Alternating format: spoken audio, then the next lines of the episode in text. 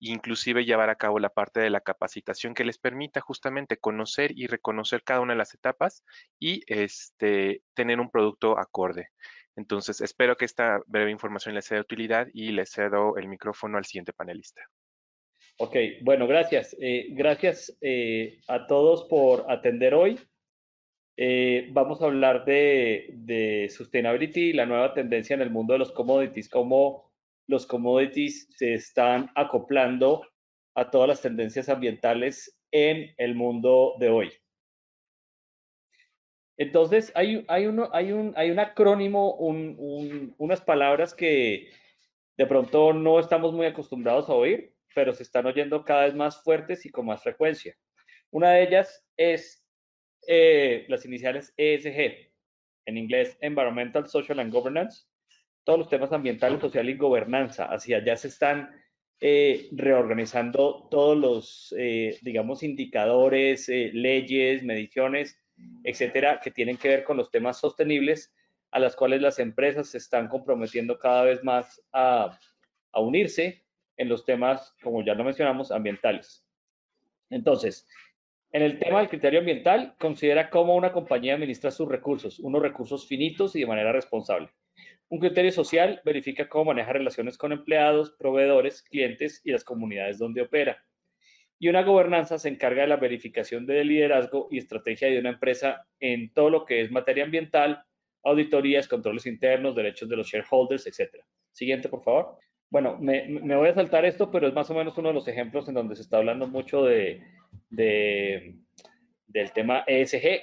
COVID-19 lo aceleró, aunque es un tema eh, es un, era, es un tema de criterio de, de, virus y de pandemia, pero está muy, muy asociado al tema ambiental porque nos aceleró los protocolos de responsabilidad social y, y temas también eh, internos, sociales y de protección en las empresas. Siguiente, por favor.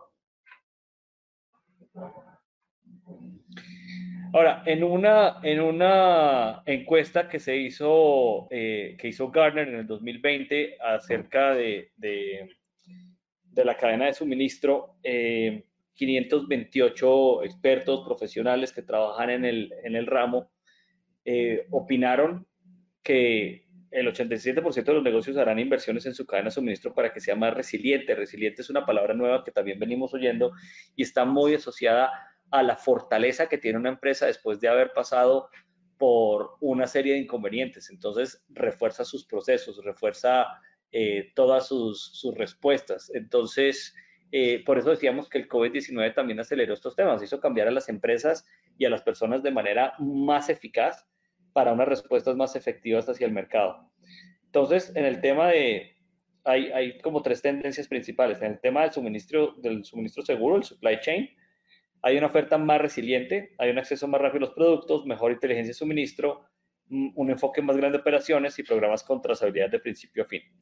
Va a haber una sociedad con más eh, bajo carbono. Todos están viendo ahorita como el impacto del CO2 que están teniendo todos nuestros procesos, eh, la comercialización, etcétera, y una mejora en la seguridad del personal. Eso también lo vamos a ver en los años que vienen. Siguiente, por favor. Las variables principales que disparan la sostenibilidad en los commodities. Eh, digamos que para hacer un poco de historia, antes los, los, los traders de commodities o las empresas que, digamos, explotaban eh, o explotamos todavía eh, los recursos naturales, con, por supuesto con un fin de suministrar absolutamente todos los productos al mercado, llámese empresas de minería, de empresas de petróleo y gas o agrícola, lo que sea. Antes, digamos, el mercado lo demandaba, se explotaba el recurso, pero no había mucha consideración acerca de las variables ambientales. A medida que crecieron, pues el negocio respondía más hacia una necesidad del mercado, pero a medida que iban creciendo, también se iban empezando a reforzar las variables ambientales, hasta que los, los, eh, los gobiernos se dieron cuenta que necesitaban poner un, una, no un alto en el camino, sino reforzar los procesos por los cuales se estaban haciendo y administrar de una manera más, más responsable el, el, recurso. Porque las empresas se vieron enfrentadas a dos problemas principales. Uno, el recurso es limitado y segundo, hay un impacto muy, muy grande no solamente sobre el recurso directamente, sino a las variables que lo acompañan alrededor de este. Entonces, se realizaron los acuerdos de París, 195 naciones se comprometen a reducir emisiones globales en 2030.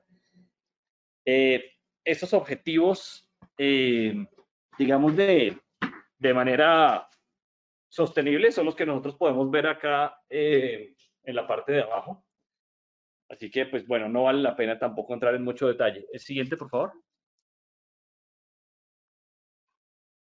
Ahora, la perspectiva actual en ESG. Eh, digamos que hoy en día existe una declaración del CEO, es el tema estratégico per se del, del CEO a principio de año o en cualquier momento, y antes veíamos un tema que era el reporte financiero elaborado por firmas independientes o un reporte de sostenibilidad hecho por firmas como, como Intertech. Y resulta que hoy en día necesitamos es integrar los tres de una manera implícita donde las personas que tienen que ver con el tema financiero están hablando con las personas que tienen que ver con el tema ambiental y no se separan el uno del otro. Existen iniciativas en el mercado de los commodities como el London Metal Exchange, para, para, que es una plataforma que tiene bajas emisiones de carbono en el, en el aluminio. Existe RCPO, que es aceite de palma, eh, las rondas de aceite de palma sostenible. Bonsucro tiene que ver con azúcar y Rainforest Alliance, que es uno de los sellos de responsabilidad social más viejos existentes en el mundo, eh, muy unido a uno de los productos más maduros, que es el café. Siguiente, por favor. Ahora, la propuesta de valor para el aseguramiento total sostenible de Intertech. Siguiente, por favor. Eh, esto que vamos a hablar acá son los servicios que más nos están demandando las empresas y sobre todo las empresas de commodities que son las que conforman, digamos, la mayoría de nuestro ingreso. Ahora, eh, no podemos pregonar en el mercado sin nosotros tener, eh, por supuesto, armado un tema interno. Entonces, tenemos armados todos los sistemas sostenibles y 2020 fue el primer año en que se logra carbono neutro para Intertech. El compromiso es lograr carbón cero para el 2050. Y durante todo el 2020 y 2021, Intertech empezó a lanzar iniciativas eh, completas para este mercado. Siguiente, por favor.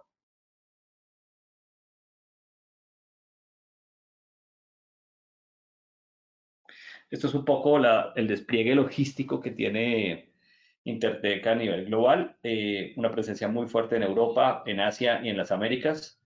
Siguiente, por favor.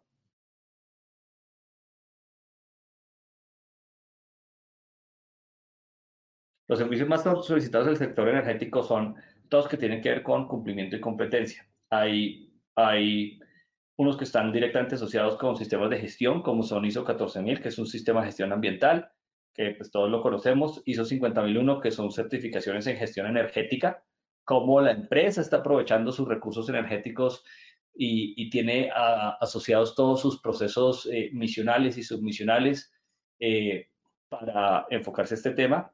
ESG, los reportes de sostenibilidad, aquellas empresas eh, grandes o que están listadas en la bolsa de valores, como también hizo uso de sus, de sus recursos eh, tanto internos como externos, eh, ambientales, naturales, para lograr el punto financiero que se quiere presentar, ya sea la medición del reporte o la evaluación del reporte. Los gases de efecto invernadero, que es un tema muy en boga hoy en día, eh, casi todo el mundo lo está pidiendo, ya sea la medición o la verificación o certificación.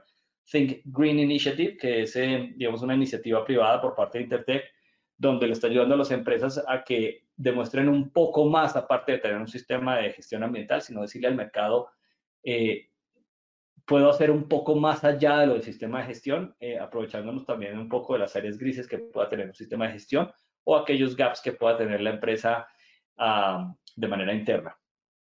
Y, el Zero Waste to Landfill, muy asociado al producto, ¿qué está haciendo la empresa en cuanto al, al, eh, al, digamos, al, residual del producto, donde se está, digamos, utilizando de la mejor manera, que se está haciendo con él, etcétera.